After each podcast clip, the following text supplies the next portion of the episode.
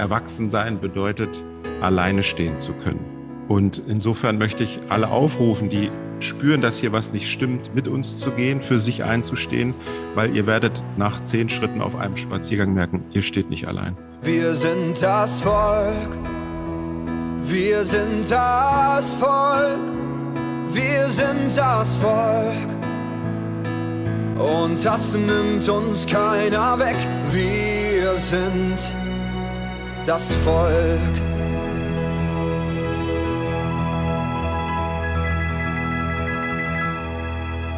Hallo, liebe Zuhörerinnen und Zuhörer. Ich freue mich sehr, mit meiner lieben Kollegin Johanna aus Köln zu einer ganz spontanen Sendung zusammenzukommen. Es ist wahrscheinlich auch die letzte. Wir haben den 30.12.2021. Ein weiteres Corona-Jahr geht dem Ende zu. Und ich habe mir gewünscht von unserer Podcast-Community, dass wir nochmal was zusammen machen. Und das machen wir heute. Es geht um die absolut imposanten Montagsspaziergänge, die wir erleben dürfen, auf denen wir teilnehmen, an denen wir mitlaufen. Und ich erlebe was ganz Besonderes und da würde ich dir gleich eine, eine erste Frage stellen zu deinem Erleben. Ich konnte mir die ganzen zwei Jahre kein Happy End vorstellen. Also es fehlte mir die Fantasie im Detail, mir vorzustellen, wie endet das irgendwann ab jetzt. Und seit den Montagsspaziergängen kann ich es mir vorstellen.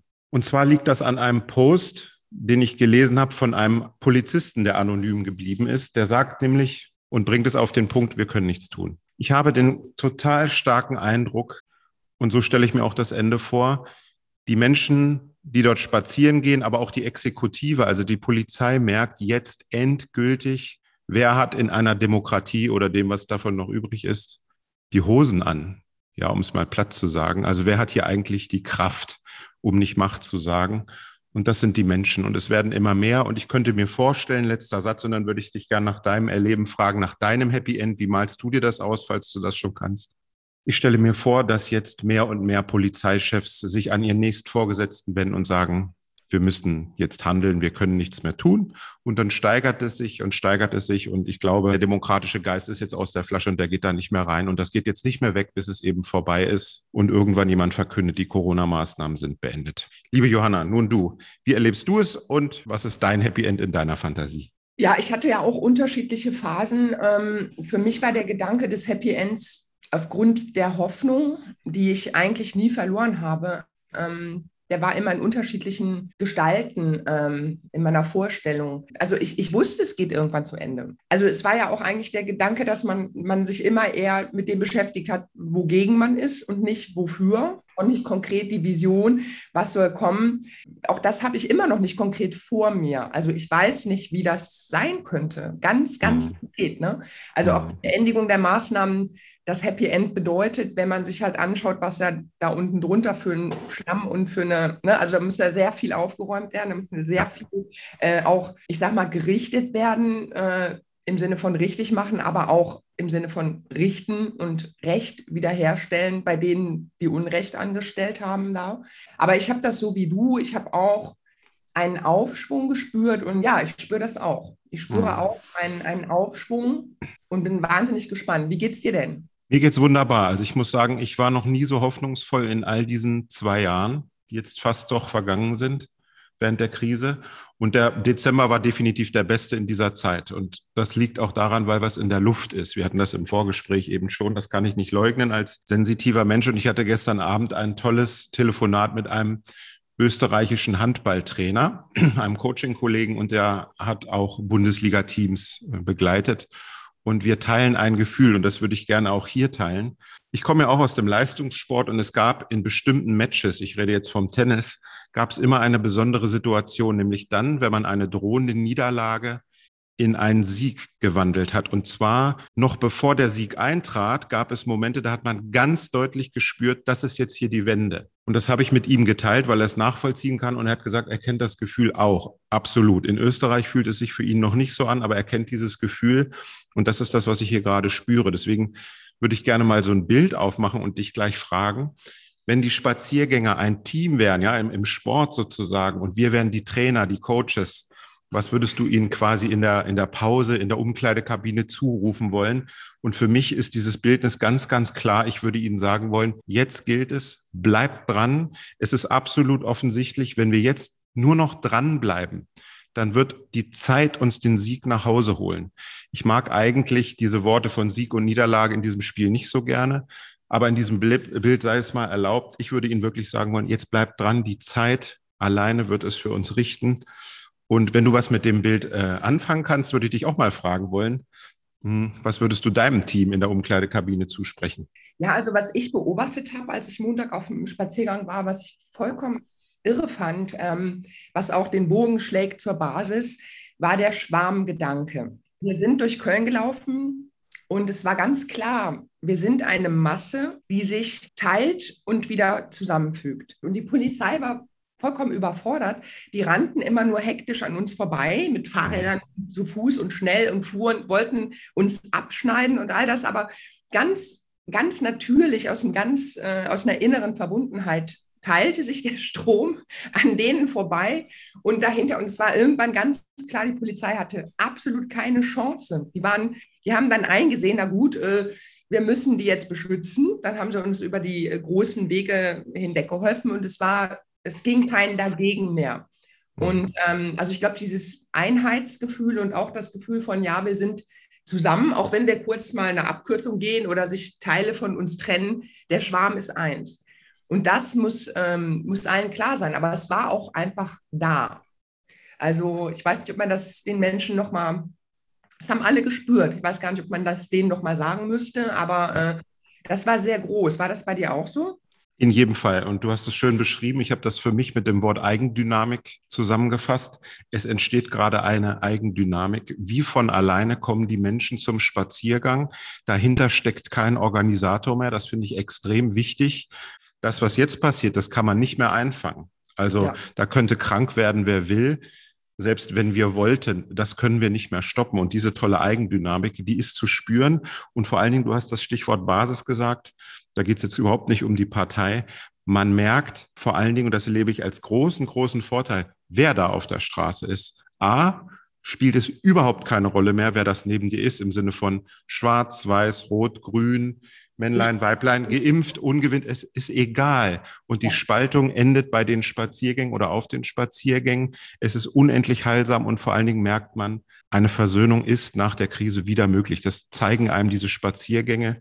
Und das hat mich eben daran erinnert, als du das Wort Basis benutzt hast. Also das Volk ist jetzt auf der Straße und klopft an den Bundestag, bildlich gesprochen, sagt so, stopp, es reicht, wir hören hier nicht mehr auf. Ja, es hatte auch so einen, so einen ganz ähm, historischen Spirit. Also es gab in, in, in meiner persönlichen äh, Reise äh, während der Corona-Zeit ähm, mehrere Momente, auch als wir Bhakti interviewt haben, da habe ich auch genau gemerkt, boah, du bist hier richtig am historischen, auch alles mhm. auf dem Tisch. Es gab mehrere Momente und es waren riesige Geschenke. Ähm, und, und auch bei, das habe ich am Montag auch gespürt, es war wie so ein Happening ich bin nur hin und her getitscht. Ich habe ganz viele Leute getroffen, war wie so ein Rausch.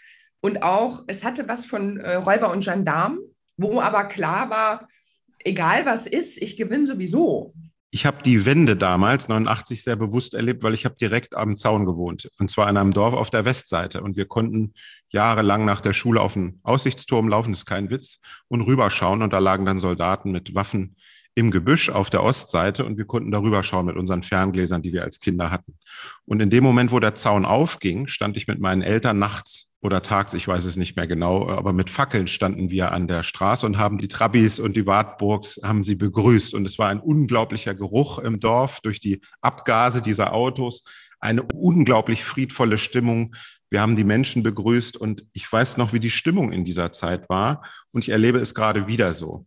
Jetzt frage ich viele, die hier in der Umgebung wohnen. Wir sind ja nur 50 Kilometer vom Osten entfernt und dementsprechend wohnen, wohnen viele ehemalige DDR-Bürger hier und machen bei den Spaziergängen mit. Und ich frage Sie, ist es für euch auch so? Und Sie bestätigen das. Wollen wir hoffen, dass es sich auch so ergibt. Aber die Stimmung ist zumindest in der Luft und gibt unendlich viel Kraft. Ähm, das Besondere ist jetzt, da wollte ich gerne nochmal drauf eingehen, dass wir gerade merken, wer auf den Demos läuft. Und jetzt haben wir folgenden Effekt erlebt am vergangenen Montag und auch an dem davor. Zwölf Stunden nach dem Spaziergang erscheint die Braunschweiger Zeitung und in der Braunschweiger Zeitung findest du sofort die Lüge. Und ich erlebe das mittlerweile als Vorteil, weil jeder verlogene Artikel wird jetzt sofort als Lüge enttarnt. Denn die Leute sind auf dem Spaziergang Und viel mehr noch, die Umstehenden und die Anwohner, die den Spaziergang nur von außen sehen, die sehen die Wirklichkeit. Und wenn sie dann die Zeitung aufschlagen, sehen sie, wie sie angelogen werden und kommen am nächsten Montag mit. Das ist im Idealfall mein Bild. Und das erlebe ich als aktuell unglaublichen Vorteil, dass die, die Schmierblätter sich einfach nur total selbst enttarnen gerade. Erlebst du das ähnlich in Köln? Also ich fand, ich fand es interessant, ähm, jetzt am Montag zu erleben, wie wie dieser Gang so war. Also, weil eigentlich hieß es halt, ja, wir gehen von der Kreuzblume zum Rathaus und dann, dann liefen welche los und rannten schon vor zum Rathaus, um die alle eins, also da entgegenzukommen. Aber dann kam irgendwie keiner.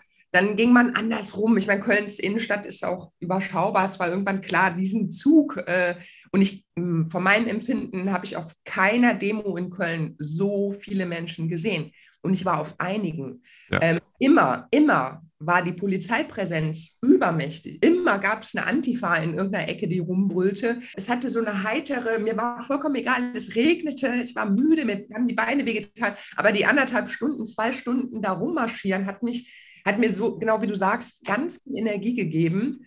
Und eben die Umstehenden. Es war so ein, irgendwann gab es so ein, das Gejubel von uns hat die angesteckt.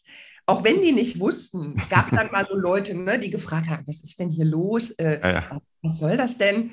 Und ähm, man musste eigentlich nicht viel erklären. Das war denen dann auch irgendwie klar und aus einem spontanen, ich glaube, das war wirklich ein Herzensimpuls. Ähm, die Leute können sich nicht mehr so herzensmäßig verschließen, wenn die eine jubelnde Menge vor sich haben. Die ja. können natürlich auf Anti gehen, wenn sie eine eine Antimenge vor sich haben und sagen können, ja. äh, äh, jetzt ne und hier und schreien und dagegen. Aber wenn klar ist, wir sind für etwas, wir sind positiv, wir, wir nehmen das alles wieder selbstverantwortlich in unserer Hand, dann reißen wir eben ganz viele mit, die jetzt halt vielleicht ja eigentlich den Impuls so nicht hätten.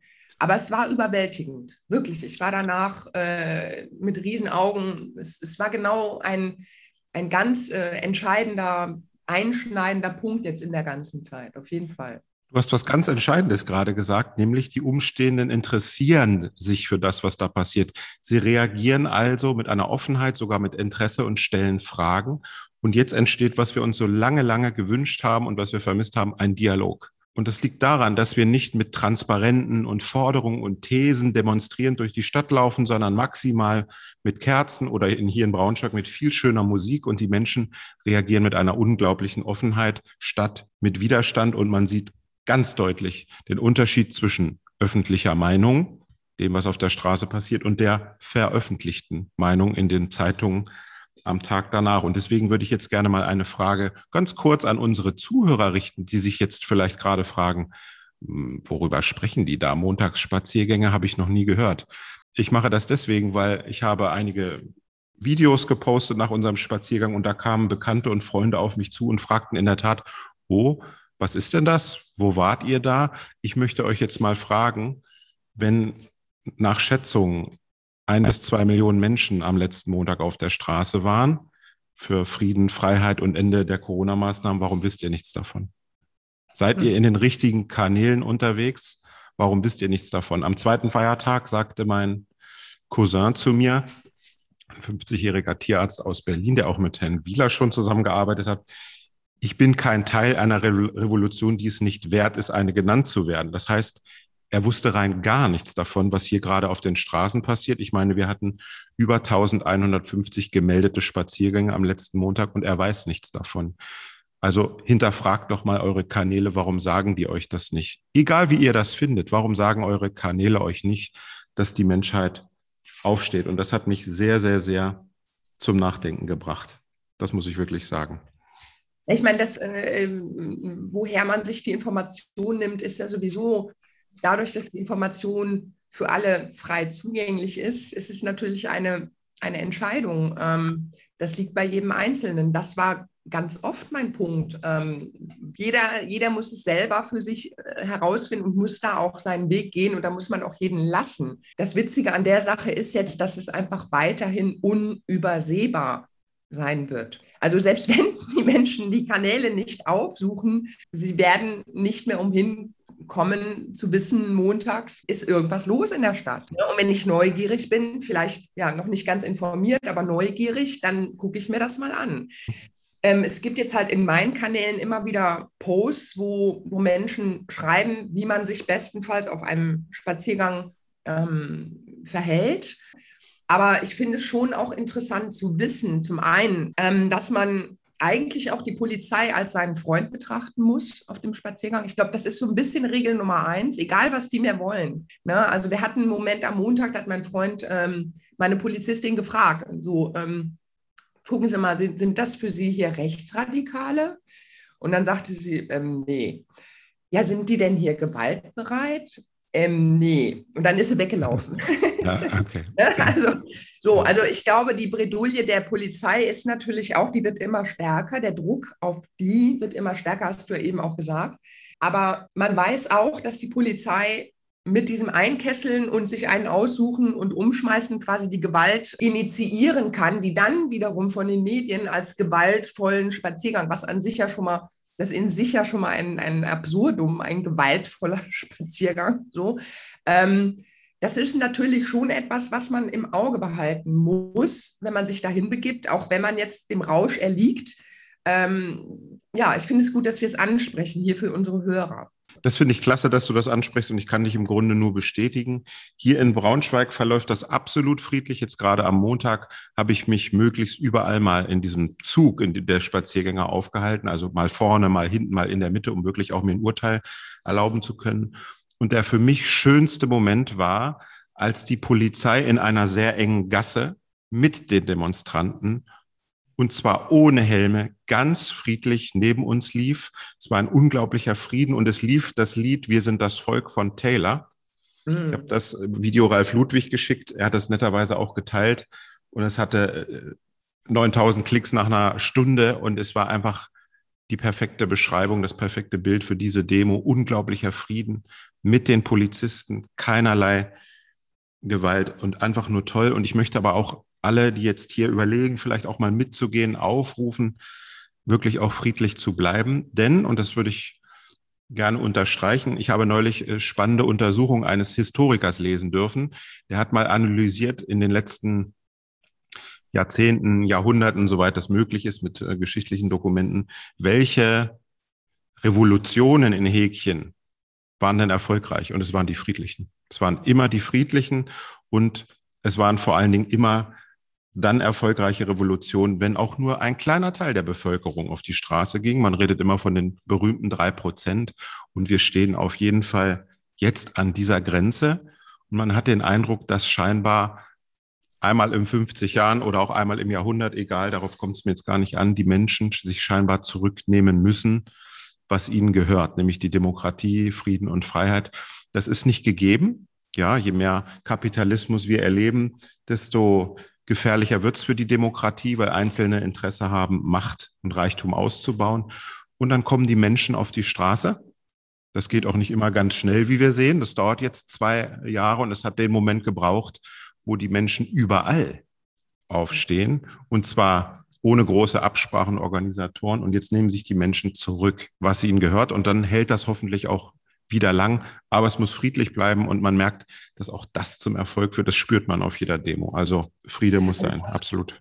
Dass jetzt gerade auch alle von diesen Spaziergängen nicht genug bekommen. Mhm. Ja, ja.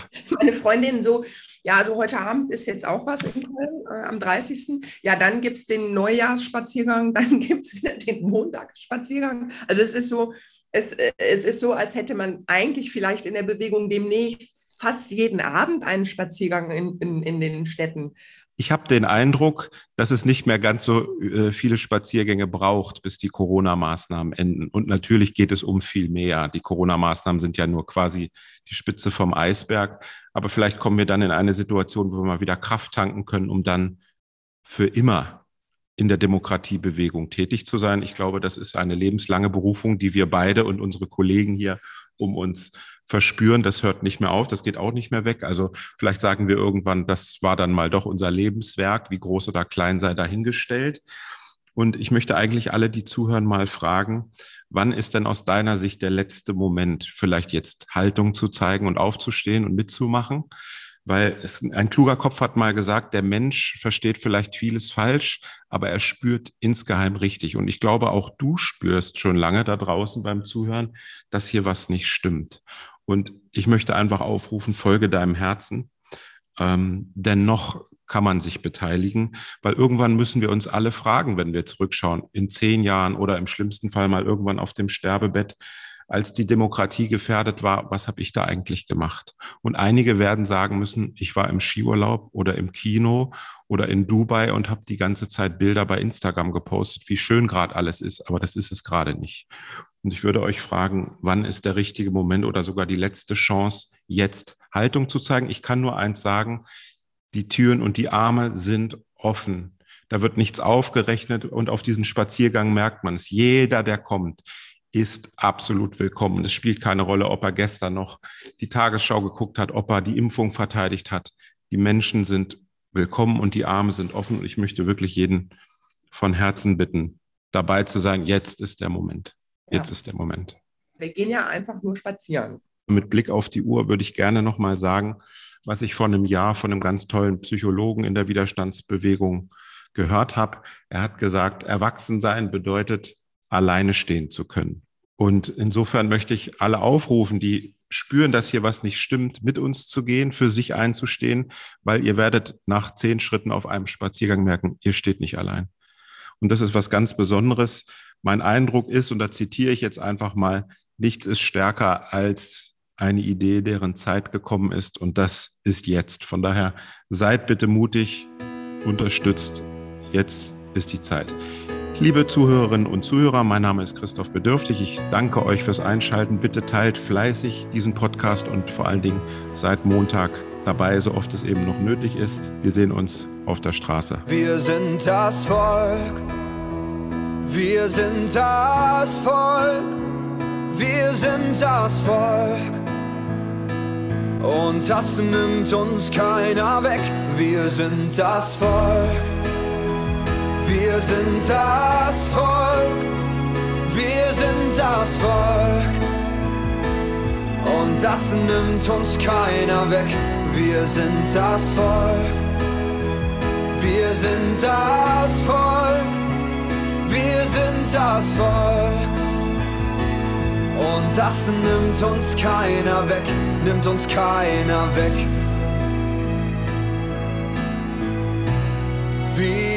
sind das Volk